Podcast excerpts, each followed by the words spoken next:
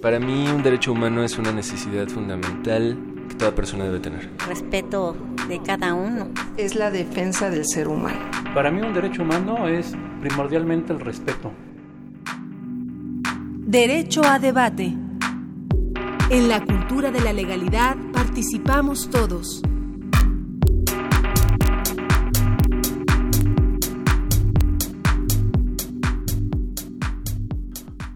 Hola, ¿qué tal? Muy buenos días. Como cada lunes les habla Diego Guerrero. Estamos en Derecho a Debate. En la cultura de la legalidad participamos todos. Eh, el día de hoy nos acompaña, vamos a tener el micrófono en un rato, lo vamos a presentar al maestro José de Medina Moreno, Moreno, Romero, perdón, quien es titular de la Subprocuraduría especializada en investigación de delitos federales, quien hablará el día de hoy sobre tortura en México. También me acompaña en el micrófono el día de hoy eh, el Juan Rivas Contreras, quien trabaja en la Dirección General de Administración eh, Federal del Servicio Educativo del Distrito Federal. Es egresado de la Facultad de Derecho y trabaja como jefe de gestiones sindicales en la Secretaría de Desarrollo Agrario, Territorial y Urbano. Juan, un placer tenerte el día de hoy aquí en Derecho a Debate. Muy buenos días, Diego. Muy buenos días a todo el auditorio. Estimado maestro José Medina, muchas gracias por acompañarnos. Dani. Y bueno, como ustedes saben que la esencia del programa, pues bueno, son los...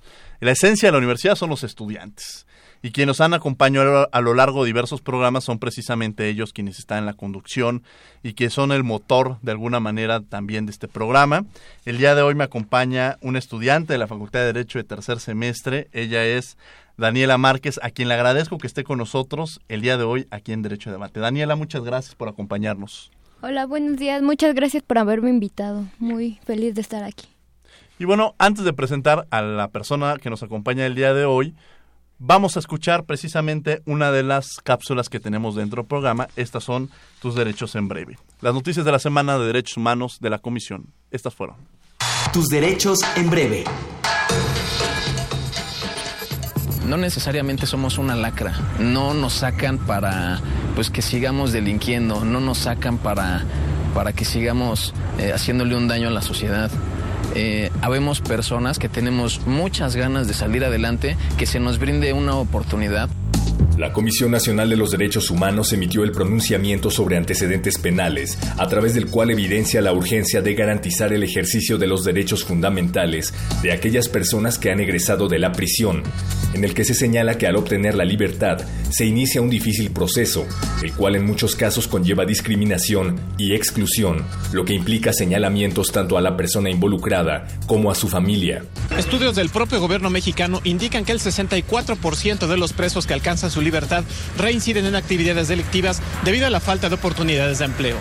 Por eso la CNDH consideró que debe fortalecerse el derecho a la reinserción social efectiva como un derecho exigible que permita que las personas que han obtenido su libertad no sean estigmatizadas y cuenten con otra oportunidad de vida dentro de la comunidad.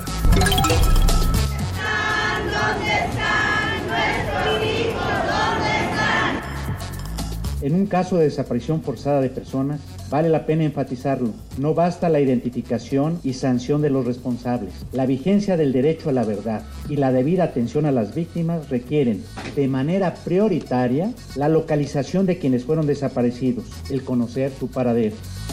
La Comisión Nacional de los Derechos Humanos expresa su solidaridad con víctimas de desaparición forzada y llama al Ejecutivo Federal a reconocer la competencia del Comité de la ONU en materia, a fin de recibir y examinar peticiones individuales como acto de congruencia política la CNDH solicita al Congreso de la Unión que la Ley General de Desaparición Forzada sea término prioritario en el periodo ordinario de sesiones y darle preferencia a la búsqueda y localización de niñas, niños y adolescentes, además de agravar la pena cuando la víctima sea menor de 18 años. Delante de ella iba un teniente militar del 23 Batallón eh, de aquí de Chihuahua y eh, a ese teniente lo levantan y pues mi hija estaba ahí, o sea, le tocó estar en el, en un lugar no indicado y en el momento no indicado. Las acciones que se implementen deben tener como objetivo visibilizar los problemas en la materia y generar un marco normativo general que sirva de modelo nacional para la prevención, investigación, sanción y reparación del daño a las víctimas directas e indirectas. De acuerdo con los médicos, el bebé venía muy pequeño y el nosocomio no contaba con los aparatos necesarios para tratar recién nacidos prematuros. Se le trató de trasladar a Morelia, pero esto no se llevó a cabo porque el hospital de Morelia no tenía cupo, por lo que procedieron a la operación. El primero de septiembre, la Comisión Nacional de los Derechos Humanos emitió recomendación al IMSS por inadecuada atención a una mujer y a su hija recién nacida, atribuible a médicos del Hospital General en Uruapan, Michoacán. La CNDH observó violencia obstétrica, así como violaciones a los derechos humanos, a la protección e información en materia de salud y a la vida. No se respetan los derechos, en este caso de las mujeres eh, embarazadas o durante el parto o durante el puerperio, o los derechos de sus hijos eh, eh, recién nacidos, entre ellos desde luego el derecho a la salud. Recomendó reparar el daño a la agraviada y a su esposo, que incluya una indemnización o compensación y se proporcione a ella atención médica y psicológica de seguimiento. Se diseñe e impartan en el Hospital General cursos integrales, los cuales deberán ser instruidos por personal especializado con perspectiva de género, con énfasis en el trato humanizado hacia las mujeres para sensibilizar al personal de salud. Emitir circular dirigida al personal médico en la que se exhorte en los casos que así proceda. Entregar copia de la certificación y recertificación que tramiten ante los consejos de especialidades médicas y colaborar ampliamente con este organismo nacional en la queja que se presente ante el órgano interno de control del IMSS.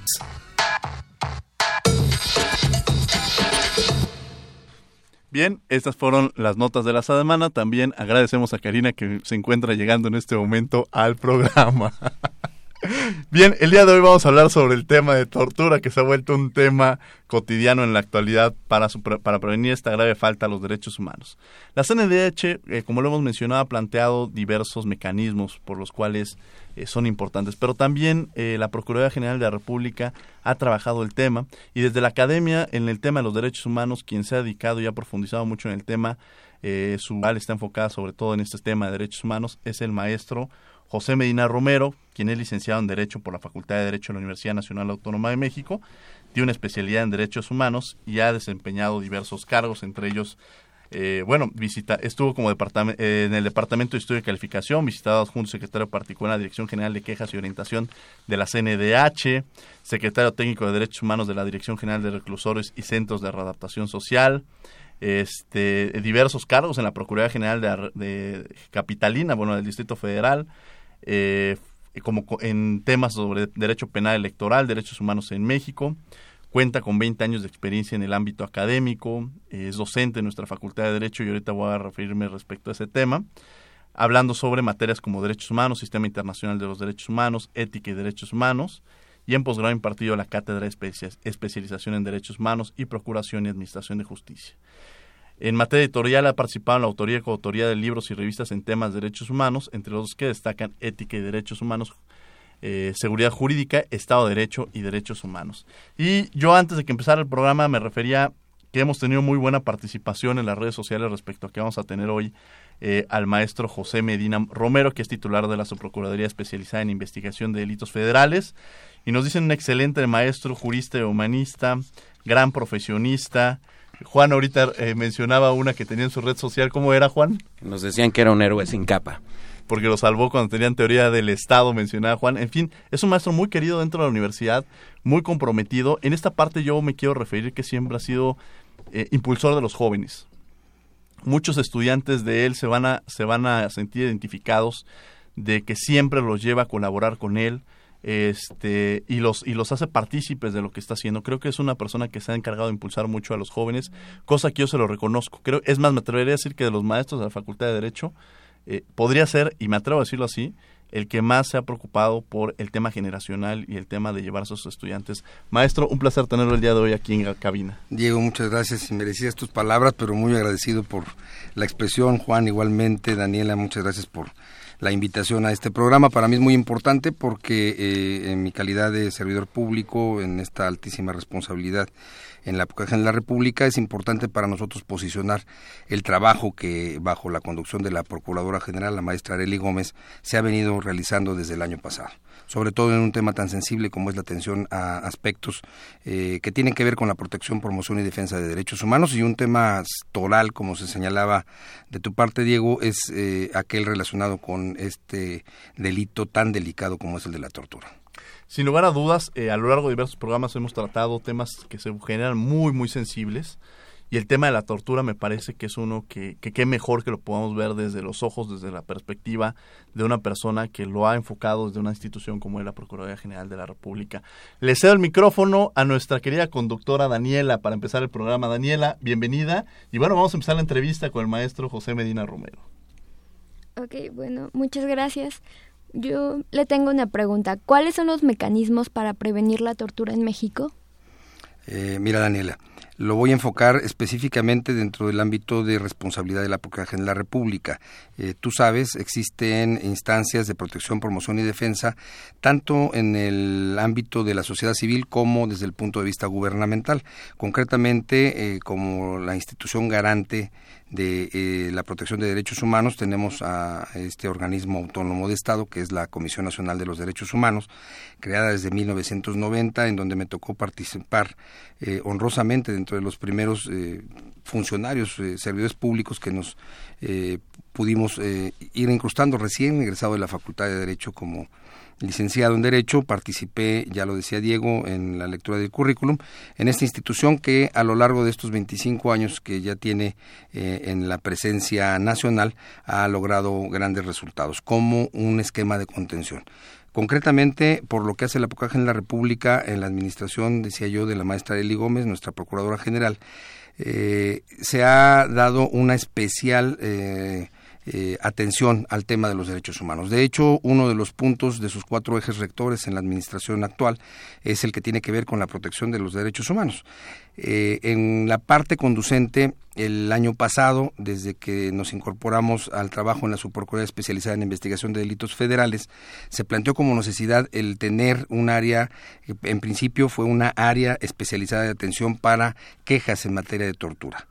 Eh, posteriormente, derivado del volumen y del trabajo que había estado un tanto rezagado en cuanto a la clasificación y en cuanto a la segmentación de ese tipo de denuncias y vistas judiciales, se creó el 27 de octubre del 2015 una área, es un, ya pasó de ser un área especializada a una unidad especializada en investigación del delito de tortura, adscrita por eh, mediante acuerdo de la Procuradora General de la República, el acuerdo A101 diagonal 15, a la Subprocuraduría especializada en investigación de delitos federales. Esta área es un área eh, proactiva que atiende las eh, denuncias y las vistas que se dan en materia de la comisión de este la, la probable comisión de este delito y tiene dentro de sus estructuras eh, personal especializado, eh, debidamente capacitado, permanentemente capacitado en la atención eh, a víctimas y en la atención a la investigación especializada de un delito complejo como es el de la tortura. Entonces, ese tipo de, acciones son las que demuestran este impulso a la protección de los derechos humanos desde la Procuración de Justicia. A la par de, de esta estructura administrativa, se han creado una serie de mecanismos normativos como es el protocolo homologado para la atención del delito de tortura, eh, que se creó a través de un acuerdo también de la Procuradora, el A085 del 2015, emitido en agosto del año pasado, que además se subió como un punto de referencia a la Conferencia Nacional de Procuración de Justicia. Este protocolo homologado lo que ha hecho es estandarizar la atención al delito de tortura en todo el país y eh, tiene el respaldo también del Consejo Nacional de Seguridad Pública. Diego, recientemente eh, nos pudimos saludar, saludar en el pasado Consejo, la semana anterior. Eh, es el máximo órgano de procuración de, de, seguridad pública del país, lo preside el presidente de la República, participan todos los gobernadores y muchas de las instancias, entre otros, obviamente PGR y la CNDH. Entonces, este tipo de acciones son de las que tratan de establecer parámetros de prevención en relación con un delito tan delicado como es el de la tortura. Y hay otras cuestiones que me gustaría más adelante poder comentar, como es la capacitación permanente y los convenios de colaboración que hay con instituciones eh, de seguridad pública, eh, Secretaría de la Defensa Nacional, Secretaría de Marina, la Comisión Nacional de Seguridad y policías estatales con quienes tenemos una interacción permanente a través de la Conferencia Nacional de Procuración de Justicia. Perfecto, pues bueno, tenemos un veracruzano activo, un buen amigo, Juan Rivas en el micrófono. Juan. Muchas gracias. Maestro, el sistema de justicia de este país ha sufrido muchas modificaciones recientemente. Una de ellas es la creación de un código de procedimientos penales. Tradicionalmente se consideraba la prueba confesional como la prueba reina y, eh, bueno, a mi consideración esto originó que las fuerzas policíacas en muchas ocasiones hicieran uso de, mecanismos de tortura para conseguir confesiones. Eh, usted recordará la, la, famosa frase de confesión de parte, relevo de prueba. Eh, en la actualidad, ¿cuáles son las pruebas a las que se les da mayor importancia al integrar una carpeta de investigación y de qué medios de prueba se dispone para, eh, para sustituir las confesionales y las testimoniales ante este tipo de prácticas? Muy buena pregunta, Juan. Eh, efectivamente, derivado de la reforma eh, constitucional del 10 de junio del 2011, en donde se transforma todo el sistema de justicia eh, por la presencia de los esquemas de protección de derechos humanos, la convalidación del debido proceso, la relevancia que se le da específicamente a la presunción de inocencia y sobre todo al aspecto de cubrir o proteger todo el proceso penal derivado de la emisión del Código Nacional de Procedimientos Penales, actualmente ya en vigor en todo el país a partir del 18 de junio de este año.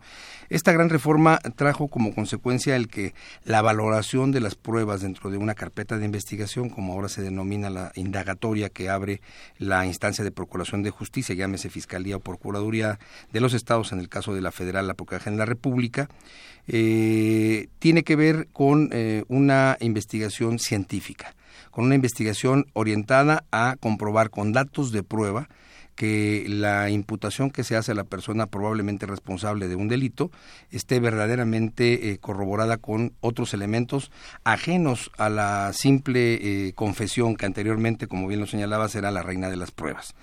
Eh, esto nos conlleva a hacer una investigación más profesional, a una investigación eh, con personal capacitado, tanto en la parte policial, pericial, como ministerial y también, ¿por qué no decirlo?, en la parte del juzgamiento. Es decir, en el Poder Judicial se ha dado un impulso extraordinario a la conformación de centros de justicia con jueces orientados ya a un nuevo proceso en donde el sistema de justicia cambió de ser inquisitorio a ser un procedimiento adversarial oral acusatorio, en donde las partes se establecen con un equilibrio procesal específico y en donde se privilegia el principio pro persona, el debido proceso, pero sobre todo la presunción de inocencia como un elemento fundamental que para poderlo destruir o para poder corroborar en el caso de la Procuraduría la comisión de un ilícito lleva de la mano datos de prueba contundentes, no solamente el, esquema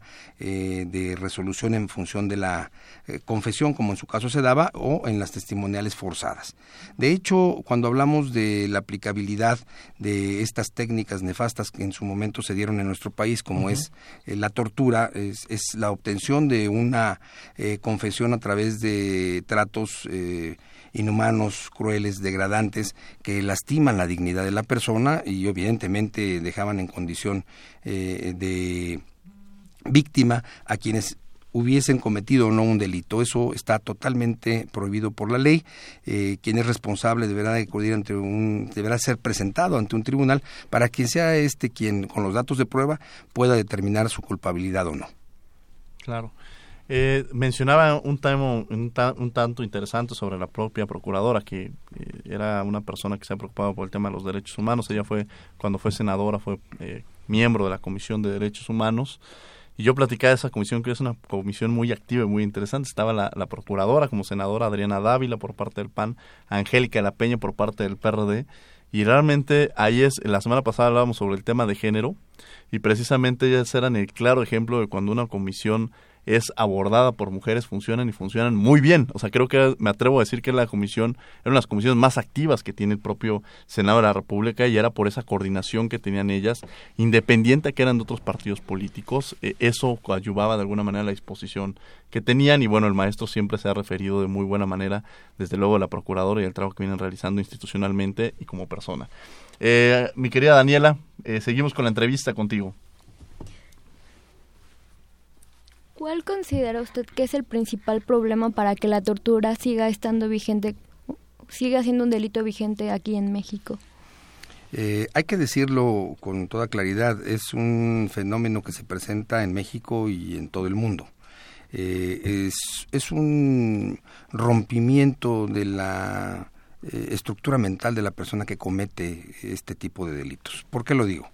en principio se trata fundamentalmente de agentes del Estado, que en el ejercicio de la función exceden eh, los parámetros que la ley les marca y pretenden sustituir la investigación científica por métodos contrarios a la ley, como es la aplicación de eh, tratos eh, inhumanos, crueles, degradantes, que permiten fácilmente desde su óptica el obtener, en este caso, la confesión o una testimonial o alguna información que involucre o comprometa la condición de la persona a quien se inflige este tipo de actividades contrarias a la ley. Eh, no es fácil establecer que en México eh, el fenómeno esté eh, siendo más proactivo que antes o que sea una tendencia al alza hacia el futuro. Lo que tenemos es eh, una investigación más sofisticada en relación con el tipo de delito, eh, una ciudadanía más proactiva en cuanto a la presentación de denuncias, lo que antes era eh, muy inhibitorio, es decir, quien sufría actos de tortura no tenía instancias a quien acudir. las denuncias eran denuncias limitadas por el temor mismo que guardaba su condición de víctima cuando sufrían este tipo de flagelo.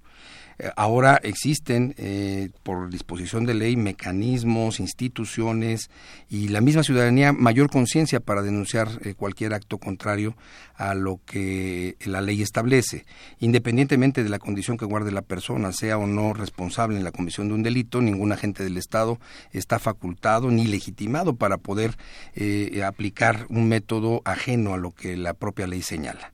Eh, yo lo digo en mi clase de Derechos Humanos con mis alumnos de primer semestre y en su momento con los que compartí la oportunidad en el posgrado.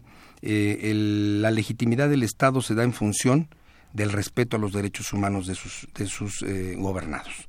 Un Estado legítimo se gana a través del respeto absoluto a la condición de seres humanos con lo que implica la dignidad de la persona, con lo que implica la promoción, protección y defensa de sus derechos, derechos fundamentales en la organización del Estado. El eje central de este es la persona. Juan lo comentaba, Juan tuve la oportunidad de, compartir clase con él, él fui eh, maestro de su generación y uno de los puntos en donde yo siempre he sido muy... Eh, eh, proactivo en, señalarlo a los alumnos es en el hecho de que la legitimidad en el ejercicio del poder público es lo que le da posibilidades a los gobernados de tener una esfera de protección garantizada en materia de derechos humanos.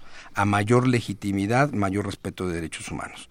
A menor legitimidad, menor respeto de derechos humanos. Y ese es un contraste que se da en los estados modernos y eh, ha sido un esquema de orden histórico que necesitamos analizar para no volver a cometer los mismos errores.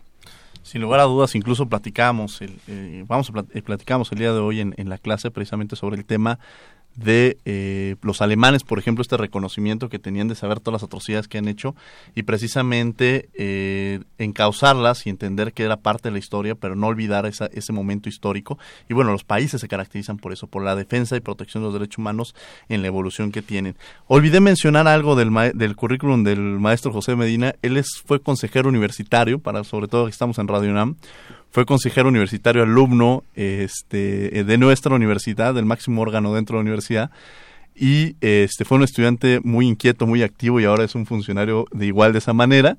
Y bueno, pues le cedo la palabra a un que uno que también fue un estudiante muy inquieto, sigue siendo activo, mi querido Juan Rivas. Muchas gracias, Diego.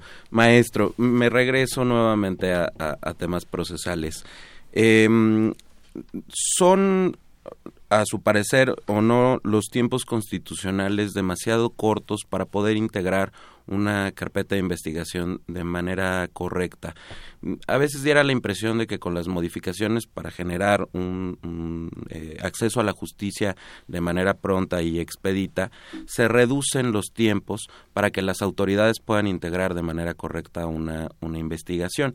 Y eso eh, puede generar en, ciertas ocasiones que eh, ante instancias jurisdiccionales no se cuente con los elementos suficientes para, para la impartición de justicia.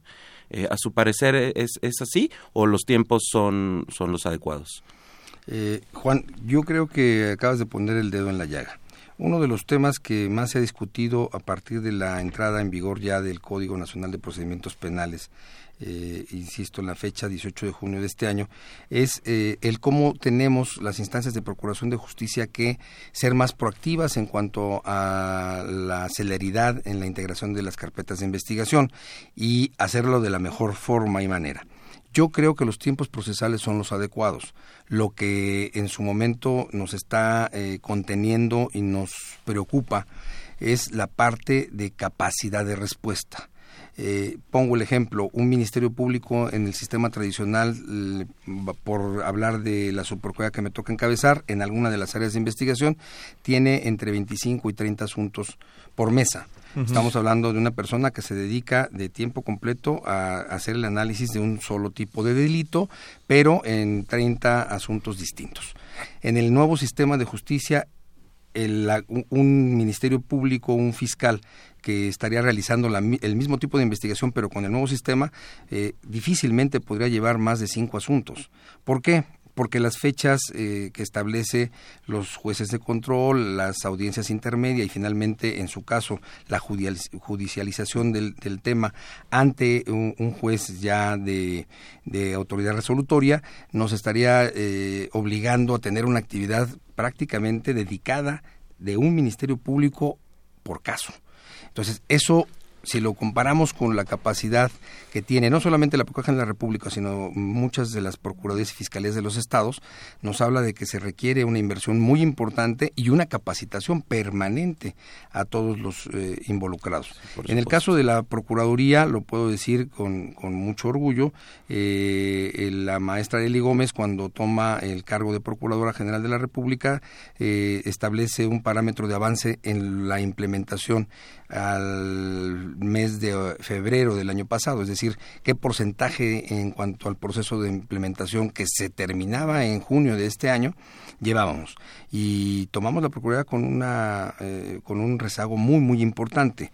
Pudimos con mucho esfuerzo, con mucha dedicación, pero sobre todo con visión y liderazgo, el que la, procuradora eh, este, fortaleciera la unidad especializada para la implementación del nuevo sistema de justicia y llegáramos a junio con un estándar prácticamente del 100%. Sin embargo, la realidad y la mecánica que día con día se presenta en la Procuración de Justicia Federal eh, nos está llevando a tener marchas forzadas. Estamos en un estándar, digamos que de equilibrio eh, ocupados, lo sé por las gestiones que están realizando en las instancias de capacitación, pero también en las de presupuesto, para eh, mejorar la infraestructura y las condiciones para que la Procuraduría de la República continúe con un trabajo eficiente para eh, encausados en los nuevos tiempos, en los en las fechas que constitucionalmente nos marca el nuevo sistema, dar cumplimiento a, la máxima de una justicia pronta y expedita. La, la semana pasada eh, platicamos con la ministra en retiro, Olga Sánchez Cordero, y hablamos de diversos temas. Y la respuesta a muchos, y lo hemos platicado en diversos programas, es educación, educación, educación. Eh, cualquier problema, cualquier por complejo que sea, creo que eh, por donde lo queramos ver, el, el conflicto, la educación nos va a ayudar a resolverlo. Sin duda. Y, usted hablaba del tema de capacitación. ¿Cómo han funcionado estos convenios o cómo eh, han actuado? Porque al final eh, podremos cambiar estructuralmente, jurídicamente, muchos este, el ámbito jurídico, pero si no cambiamos como sociedad o si no estamos capacitados tanto, por un lado la sociedad, pero también los funcionarios públicos, ¿cómo está actuando la Procuraduría General de la República en el tema de capacitación que han hecho, eh, por dónde han ido, qué convenios se han generado en torno al tema, ¿no? Bien, eh, Diego, tenemos, lo puse en mesa, eh, una instancia de capacitación permanente a través del Instituto de Formación Profesional. Eh, no solamente en el esquema ministerial, sino también en la parte pericial, policial y de análisis de información. Contamos con instalaciones eh, de primer mundo. hay una instalación ubicada en el estado de Querétaro que se denomina La Muralla, en donde se eh, alberga nuestro instituto de capacitación. Eh, en este instituto se forman los nuevos ministerios públicos, los nuevos fiscales, pero también los nuevos peritos y los nuevos policías federales ministeriales.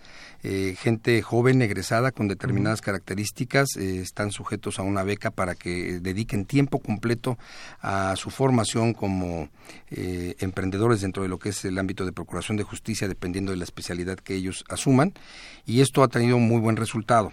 En la parte de capacitación permanente, que vendría siendo todo lo que es la, la formación en el servicio de carrera, eh, se cuenta también con una dirección general eh, exprofeso para dar impulso y seguimiento a los esquemas de capacitación en el nuevo sistema de justicia y en los tópicos que son relevantes para la Procuraduría en la República. Es decir, contamos con las instancias eh, tanto de infraestructura como de formación que le dan seguimiento a la capacitación de todos los mandos. En el caso concreto, lo comento, eh, su Procuraduría por su Procuraduría en la PGR, hemos estado eh, teniendo cursos de actualización de alta dirección. Eh, recientemente se tuvo que variar la fecha, pero lo estamos reprogramando para el mes de octubre. concretamente yo tengo siete unidades especializadas de investigación. Hablamos de una estructura de aproximadamente 60 mandos. Mandos de alto rango, hablando de directores de área con alta responsabilidad hasta el subprocurador. Y eh, estamos ya eh, con un diseño, inclusive de manera coordinada con el Instituto Nacional de Ciencias Penales, con INACIPE, para que se nos provea de un curso especializado de alta dirección en el nuevo sistema de justicia penal.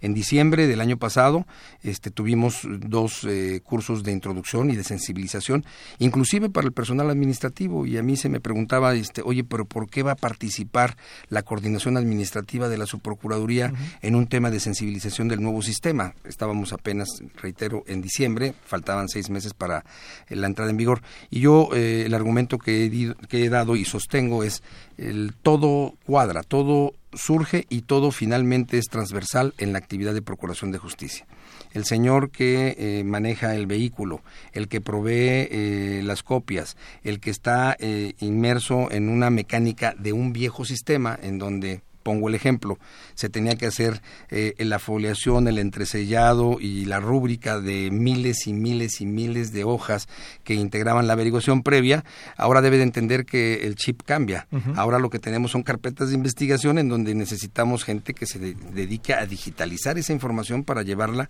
ante un juez de control de manera electrónica.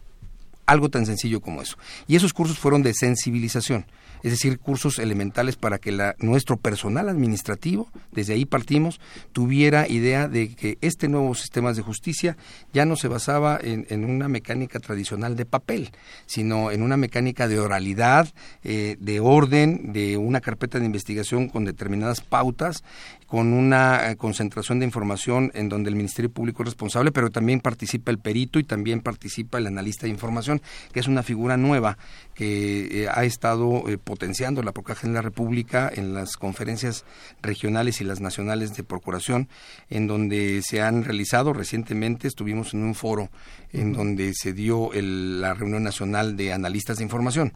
El analista de información es un policía que tiene formación de procesamiento de, de información para inteligencia.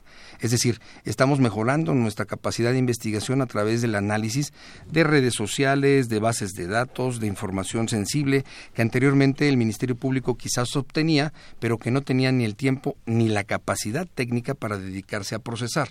El analista de información complementa lo que recopila el policía en la calle, lo que le provee el perito eh, en el laboratorio y finalmente lo concentra ante el rector o el director de la investigación que es el agente del Ministerio Público. Entonces, estamos en un nuevo modelo y estamos atacando todas las vertientes. Esa es la instrucción de la Procuradora y en el caso de la Subprocuraduría, si hablo de las cinco que conforman la Procuraduría en la República, eh, la, la mística es ir avanzando en una mejor investigación, una investigación científica basada en la capacitación y en las mejores condiciones, tanto tecnológicas como de infraestructura, para proveer el mejor resultado a la ciudadanía.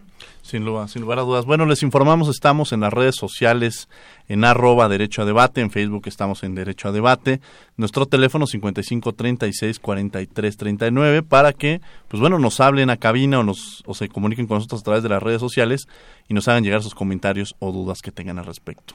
Eh, mi estimada Daniela, pues sigamos con la entrevista. Bueno, usted mencionaba la capacitación a los servidores públicos con la idea de que sepan cuáles son los mecanismos que deben de seguir, cómo deben de reaccionar y también hablaba de la sensibilización. Bueno, mi pregunta es que si la como sociedad civil tenemos alguna responsabilidad dentro de este delito y cómo podríamos mejorarlo. Eh, me, parece adecuado tu planteamiento, Daniela claro que hay una responsabilidad. Eh, el tema de tortura es un tema de corresponsabilidad en qué sentido? La autoridad de prevenir, de establecer mecanismos de contención, de preparar a sus servidores públicos para que tengan conciencia de que es un delito el excederse en el ejercicio de su función y por el lado de la sociedad civil de la denuncia es importante que la sociedad coadyuve con, este, eh, con esta actitud de denuncia abierta, franca, ante los mecanismos que ya el Estado eh, ha, abierto para que todo el mundo pueda acudir a las instancias de protección de derechos humanos, a las instancias de procuración de justicia de manera directa. Eso es muy importante porque habla de una coparticipación, habla de un eh, cambio eh, eh, generacional en la estructura de cómo percibimos como sociedad un hecho tan lamentable como es la comisión de este delito deleznable, como es la tortura. Ello ayuda, ello le da una cobertura de conciencia social para que la gente sepa que debe de denunciarlo el quedarnos callados lo único que genera es precisamente el que exista la impunidad y por el otro lado alienta la comisión de este tipo de conductas. Debemos, tener, debemos de ser, eh, yo no diría que valientes, simple y llanamente de asumir nuestra responsabilidad como ciudadanos y hacer llegar a las autoridades conducentes la denuncia del caso. Eso eh, inhibe, es una prevención general que debemos de, asimilar todos. En el caso de la educación, Diego, decías tú que es un, punto neurálgico en nuestros eh, planes y programas de estudios de las universidades, fundamentalmente en nuestra Universidad Nacional, se tiene muy claro el que en derechos, en primer semestre, una materia fundamental sea derechos humanos. Y en derechos humanos, todos los profesores que damos la materia, estamos enfocados a darles el contexto a nuestros eh, futuros abogados de dónde vienen, eh, yo les digo a mis alumnos en clase, aquí tenemos que entender que los derechos humanos de origen, cuando llegan a México, pareciera que era moda. Y les dije, sí, nada más que es una moda que llegó para quedarse y es una moda permanente en donde todos estamos involucrados. Lo demuestra la consolidación y la fortaleza de las instancias de protección de derechos humanos, lo demuestra la preocupación que tienen las instancias de procuración de justicia, en este caso la Procuraduría General de la República, para generar la normativa, la capacitación, los mecanismos, la infraestructura que nos permita combatir este delito.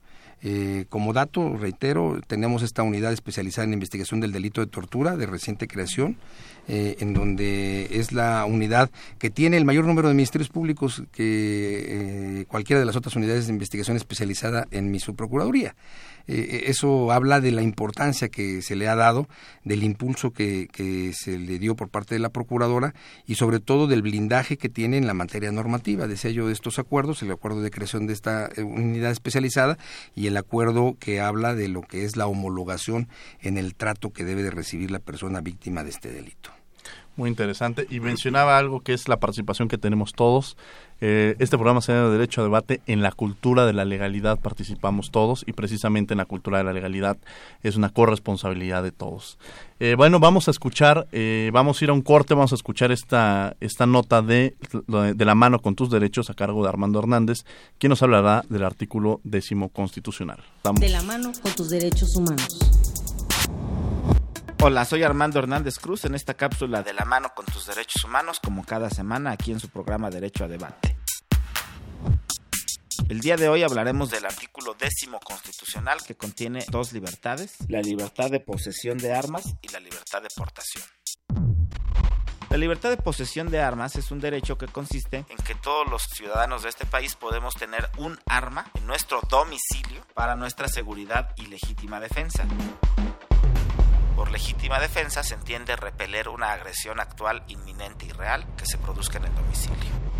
La portación es un derecho más reducido, más acotado, porque tiene necesidad de solicitar y obtener un permiso de la autoridad para actividades deportivas o cinegéticas, que son actividades de caza exclusivamente. Así como las Fuerzas Armadas y de Seguridad, en su caso, pueden tener permisos especiales. En el caso de la posesión es importante también recordar que hay armas de uso exclusivo del ejército y esas no pueden poseerse. La ley reglamentaria del artículo décimo constitucional, la ley de armas de fuego y explosivos, determina cuáles son las armas reservadas para el ejército, a partir de qué calibres. Tener más de un arma también constituye el delito de acopio. Por otro lado, en el caso de la aportación, esta debe seguir ciertas reglas y especificaciones que la autoridad que concede el permiso, en este caso la Secretaría de la Defensa Nacional, indica cuando se otorga dicho permiso. Muchas gracias por su atención. Nos escuchamos la próxima semana. Nuestras redes arroba DR Armando HDZ para Twitter y Periscope. En Facebook DR Armando Hernández Cruz y en YouTube el canal Armando Hernández Cruz. Muchas gracias por su atención. Estamos de vuelta en Derecho a Debate en la Cultura de la Legalidad. Participamos todos. Tenemos como invitado al maestro José Medina Romero y eh, también en el micrófono acompaña Juan Rivas y Daniela, quien es estudiante de la Facultad de Derecho. Estamos hablando sobre el tema de tortura. Y bueno, les recordamos que estamos en las redes sociales de nuevo en Derecho, en arroba Derecho a Debate. Y en Derecho a Debate en Facebook, 55 36 43 39. Y nos llegó eh, una nota en, en, Twitter de Miroscopolis. Eh, derecho a debate, ¿cómo acata la PGR las recomendaciones de los organismos internacionales en materia de tortura? Ejemplo, Nestora Salgado. Es una pregunta que le hacen al maestro José Medina. Bien, existe una área especializada en atención de recomendaciones que es nuestra Subprocuraduría de Derechos Humanos, eh, Prevención del Delito y Servicio a la Comunidad. Eh, esta instancia es la que se encarga de darle seguimiento a las recomendaciones tanto de organismos internacionales como nacionales en la materia. Eh, en concreto, esta parte la tiene a su cargo esta Subprocuraduría. Ok, pues bueno, damos contestación a nuestros amigos que nos hablan de, de, Twitter. Juan Rivas, seguimos en entrevista. Maestro, existe un, un eh, proyecto de ley que ha sido turnado ya del Senado a la Cámara de Diputados relacionado con una ley eh, contra la tortura. Al respecto, el Programa Universitario de Derechos Humanos de la UNAM y algunas universidades han alertado respecto de la, de la posibilidad de la comisión de este delito en grado de tentativa. Dentro del proyecto se contempla la tentativa en, el tipo penal de, tortura. Y lo que eh, argumentan es que, eh, por breve que sea la, comisión de la misma, se trata de un delito consumado, no existe la posibilidad de que se dé la tentativa de tortura. Eh, a mí me gustaría saber cuál es su, su opinión al respecto. Sí, efectivamente, de hecho, se participó de manera técnica, haciendo las opiniones y comentarios pertinentes en este proyecto de ley eh, general para prevenir y sancionar la tortura y otros tratos inhumanos, crueles y degradantes. Este proyecto se presentó en Cámara de Senadores, está aprobado ahí, va a diputados, ahí habrá nuevamente la discusión. Eh, el esquema de hablar de una tentativa en el delito de tortura eh, es muy delicado. Es muy delicado porque la línea que divide lo que representa un abuso de autoridad, por ejemplo, eh, en relación con la tortura es una línea tan sutil que muchas veces se confunde y eso también ha, significado el incremento en la percepción ciudadana de que el número de quejas por tortura se está incrementando cuando, y eso lo sabe bien Diego, eh, el análisis que realizan los organismos de derechos humanos y específicamente la parte del ministerial, lo que nosotros analizamos de inmediato es hasta dónde sí y hasta dónde no estamos hablando de eh, la aplicación de un flagelo como es eh, algún trato inhumano, cruel o degradante que lastime y que encuadre en lo que es la, el tipo de tortura. no es lo mismo un exceso en la sujeción de una persona para someterlo derivado de un mandamiento legítimo y en el ejercicio legítimo del uso de la fuerza que tiene un agente del Estado como es un policía, a que la persona que se sienta agraviada porque tuvo un moretón esté argumentando de que se trata de un delito de tortura. O sea, esa parte es muy, muy eh, delicada. ¿Qué es lo que nosotros hemos eh, sostenido? y ese es un punto que hemos reforzado en la investigación de este delito el que los esquemas de homologación en el tratamiento de tal delito le permiten al Ministerio Público contar con elementos científicos que garanticen en efecto eh, el que pudiera tratarse de un positivo en tortura. Eh, actualmente se establece uno de los puntos, no es el único, pero sí es un punto relevante, la aplicación del denominado protocolo de Estambul, que es un eh, examen que tiene que ver con un estándar internacional de aplicación tanto médico como psicológico y con el soporte de fotografía forense para establecer qué tanto una persona pudo estar sometida o no a un tema de tortura.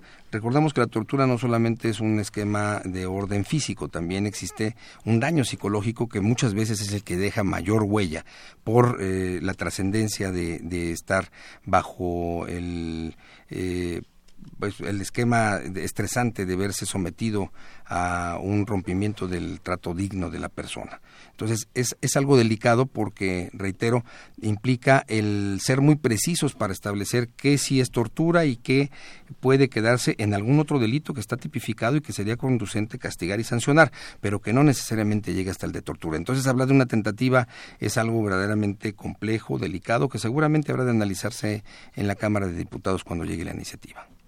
Sin lugar a dudas, un tema que tiene que ser discutido también desde el ámbito legislativo, como bien lo menciona eh, Juan Rivas, que nos acompaña el día de hoy en el micrófono. Daniela. Bueno, actualmente, bueno, tengo entendido que dentro del delito de la tortura también hay una diferencia entre la tortura a un hombre y la tortura a una mujer, como es el hostigamiento sexual, el acoso, más común en el género femenino, ¿no?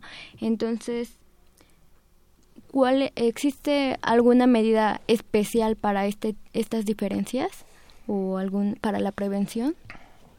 Mm, bueno, aquí habría que aclarar, Daniela, eh, para entender con precisión tu pregunta. Eh, cuando hablamos precisamente de la aplicación de un esquema ajeno a la persona para la obtención de alguna información que dañe o que perjudique su condición o la de otro, estamos hablando de, un delito de tortura. Cuando referimos que se trata de un hostigamiento, por ejemplo, laboral o sexual en contra de un hombre o de, una mujer o de un hombre, que también sucede, estamos hablando de la tipificación de otro tipo de delito que pudiera significar eh, reitero, ese abuso de autoridad, este, en fin, cualquier otra figura que no necesariamente llega hasta el tema de tortura. Aquí hablaríamos más bien de la condición que debe de guardar todo servidor público y toda persona, no nada más el servidor público como agente del Estado, sino también en el caso de una empresa privada, el, eh, contratante que pretende a través de la obtención de un empleo el romper con el ataque a la dignidad de la persona, ya sea hombre o mujer. Eh, un tratamiento en, materia de tortura por lo que hace al género no se da. Pongo un ejemplo y es un tema público en recientes eh, meses, recuerdo que fue en marzo o abril de este año, se difundió un video en redes sociales en donde aparece eh, la aplicación de tortura en contra de una mujer eh, se le colocaba una bolsa en la cabeza, eh, había maltrato, en fin, era un tema que fue verdaderamente eh, impactante. Por parte de otra mujer. Por parte de otra mujer, efectivamente, Juan. quiero decirles que fue un tema que de manera inmediata atendió la Procuraduría en la República. a los cinco días estaban ya, este, vamos, sujetos a proceso los responsables, una mujer, entre ellos, como bien lo señalaba Juan, y otros eh, miembros de distintas corporaciones. Eh, e, ello habla de que el tratamiento en relación con el género no opera. La comisión de un delito es en contra y por eh, hombre o mujer en relación con una persona que puede ser hombre o mujer. Es decir, no hay un esquema de, género. A lo que tú te referías seguramente era un aspecto más bien de conductas que lastiman la dignidad de la persona, pero que no llegan a ser tortura. Y hablamos en este caso concreto de acoso laboral o sexual. Y ahí es cuando mencionaba usted incluso en, en, estas quejas que muchas veces se presentan de esta confusión que existe en torno a la tortura, ¿no? O sea, que puede ser eh, malinterpretada en otros aspectos. Y bueno, hay diversos organismos que han trabajado en, el, en torno al tema. La Comisión Nacional de los Derechos Humanos, de luego, conforma el Mecanismo Nacional de Prevención de, la Tortura, que es un trabajo que se ha venido realizando en donde se han hecho eh, diversos trabajos en relación a vis visitas periódicas en lugares de detención e internamiento, tales como agencias del Ministerio Público, separos, centros penitenciarios, instituciones psiquiátricas y otros por medio de grupos multidisciplinarios que han estado trabajando en torno al tema. Entonces la CNDH desde la perspectiva de los organismos no jurisdiccionales está enfocada también en esta parte y como bien lo menciona el maestro José Medina, desde el área de la Procuraduría General de la República, en conjunto, de alguna manera, cada quien desde sus perspectivas áreas, eh, trabajan en torno a este tema que es tan lastimoso y tan doloroso para una sociedad, en el cual es victimizar, incluso muchas veces volver a victimizar a la víctima y que eso genera una lamentable situación en la cual se, se genera una problemática bastante, bastante eh, lamentable. Mi estimado Juan Rivas, te cedo el micrófono. Me interesa mucho lo que estás diciendo, Diego. Eh, sabemos que así como muchas víctimas de tortura piden que ésta sea castigada porque han sido eh, sometidos a estas prácticas para obtener confesiones que aparte no sabemos si son ciertas o no, porque bajo un procedimiento de tortura confesamos lo que sea, ¿no? También está el otro lado. ¿Qué tanto se ha abusado de las denuncias de tortura para invalidar confesiones que no habían sido sometidos, digo que no habían sido conseguidas a través del sometimiento a una práctica ilegal, simplemente por decir, ya había confesado, me retracto, me lo recomienda mi abogado, en fin, por cualquier circunstancia, ¿qué tanto se ha abusado de, de estas instancias que cumplen con una función por demás noble, por demás legal, pero que muchas personas sometidas a proceso dicen yo fui víctima de tortura? Eh, muy eh, atinado tu planteamiento, Juan. ¿Qué hemos detectado? Derivado de la creación de la Unidad Especializada en Investigación del Delito de Tortura, se realizó una revisión minuciosa de todas las denuncias que teníamos y las vistas judiciales que nos habían proveído por parte de los órganos jurisdiccionales, tanto jueces de distrito como tribunales, como magistrados eh, unitarios y colegiados, en relación con eh, la probable tortura en contra de personajes que cuando se realiza esta labor, que fue una labor ardua de muchos meses de trabajo, eh, detectamos que, por ejemplo, había tres o cuatro denuncias directas a través del juez, a través del secretario, a través del magistrado, en donde la persona, quien se presumía y quien se decía torturado, eh, de manera sistémica estaba haciendo este requerimiento a cada autoridad con la que tenía contacto. Y entonces llegaban cuatro asuntos de un mismo personaje que cuando se revisaba decíamos, en principio no puede haber cuatro investigaciones en relación con un mismo hecho, habría que acumularlas. Y esto tiene que ver con lo que mencionabas, Daniela, es un tema también de percepción. Cuando vemos una numeralia gruesa en donde por cada asunto hay dos o tres dos o tres denuncias o vistas judiciales, pues ya no tenemos un caso, tenemos cuatro, que si lo multiplicamos por 100, pues ya son 400, cuando no es realidad. Eh, esto por una parte. La otra es también la detección, y lo digo no solamente en el ámbito federal, eso también lo hemos compartido con las fiscalías y procuradurías de los estados, al seno de la conferencia, se ha dado el fenómeno de que en muchas de las ocasiones, sobre todo, lo digo abiertamente, en tratándose de delincuencia organizada, eh, los abogados de estos personajes han aconsejado como medio de defensa, de manera sistémica, el alegar tortura Eh, hay personas que después de 10 años de reclusión alegan tortura, se hacen las investigaciones conducentes y entonces tenemos eh, fenómenos muy interesantes, ¿no? En donde eh, la línea divisoria entre lo que significó, en su caso, la probable aplicación de una conducta indebida como sería la tortura, que se ve ya, digamos que rebasada por un tema de estancia en un centro de reclusión en donde el mismo estrés de la condición de preso le genera a la persona una serie de daños psicológicos que pudieran convertirse en un esquema eh, espejo de lo que supuestamente aconteció cuando fueron detenidos y que fue hace 10 años. Es decir, no hay eh, una certeza, por eso la investigación tiene que ser exhaustiva, minuciosa, muy profesional para tampoco lastimar a la gente del Estado que es imputado de manera sistémica por alguien que efectivamente cometió un delito y que como medio de defensa alega tortura. Eh, esto lo tenemos muy claro. En esta eh, unidad especializada en investigación del delito de tortura, el titular tiene la instrucción de ser minucioso y apegado a los estándares internacionales y de normatividad interna hasta agotar los principios de exhaustividad en la investigación para no cometer también una injusticia en contra de agentes del Estado que lo que están haciendo es eh, brindar eh, un servicio ciudadano del más alto nivel como es la seguridad pública que debe de estar a cargo del Estado. Entonces, en, esa parte somos muy cuidadosos, Juan. Pues nos encantaría continuar con el programa. La verdad es que tenemos un invitado de lujo, pero el tiempo se nos agotó. Este, mi productora ya me está haciendo caras, entonces bueno, pues va acabando el tiempo. En 30 segundos, mi querida Dani, para despedirse, para algún comentario o conclusión que te gustaría dar. Bueno, quería agradecerles por estar aquí y pues me agrado mucho las respuestas que usted nos trajo. Muchas gracias, mi querida Dani, muchas gracias. Juan Rivas. Muchas gracias por habernos pues el acompañado. Reto es enorme, el reto es enorme. Muchas felicidades por la labor que se está desempeñando en esta instancia. Se nota que hay la determinación de avanzar, pero bueno, las circunstancias de nuestro país son complicadas y mucho éxito en esa empresa. Muchas gracias, Diego, por la invitación. Una invitación que esperamos se repita, mi querido Juan, y nos vuelvas a acompañar aquí en el programa. Y nuestro querido este maestro José Medina Romero, quien es el titular de la Subprocuraduría Especializada en Investigaciones del Delito Federal. Muchas gracias por habernos acompañado el día de hoy y bueno, algún comentario que quiera hacer. Muchas gracias, Diego. Agradecerles, la verdad es que ha sido un programa de lujo, la presencia de un exalumno destacado mío como es Juan eh, Daniela, una eh, estudiante de tercer semestre de la facultad. Para mí es un honor el que tenga la oportunidad, como pasa en la clase, pero ahora en una cabina, eh, ver el desempeño de nuestros estudiantes de la Facultad de Derecho. Y a ti, Diego, agradecerte como siempre tus atenciones, pero sobre todo la invitación a venir a un programa que no preparamos, pero ni siquiera con, el, con la más mínima...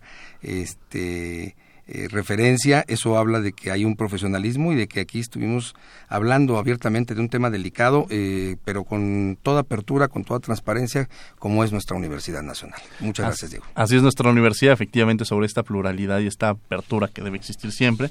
Eh, bueno, agradecemos participados en los controles técnicos Arturo González. Arturo, muchas, muchas gracias. En las redes sociales, mi querida, mi querida Karina Méndez, quien ya la había presentado, y Sofía Cedeño. En voz de cápsula, Héctor Castañeda. En nuestra producción, mi queridísima, queridísima, queridísima Jessica Trejo. En los micrófonos estuvo su servidor Diego Guerrero, Juan Rivas Contreras y Daniela Márquez. Les agradecemos que hayan estado con nosotros en Derecho de Debate. Nos escuchamos la próxima semana y no olviden que nos escuchamos de ley el próximo lunes a las 10 de la mañana. Derecho de Debate en la cultura de la legalidad participamos todos. Que tengan muy buen día. Radio UNAM y la CNDH presentaron Derecho a Debate. En la cultura de la legalidad participamos todos.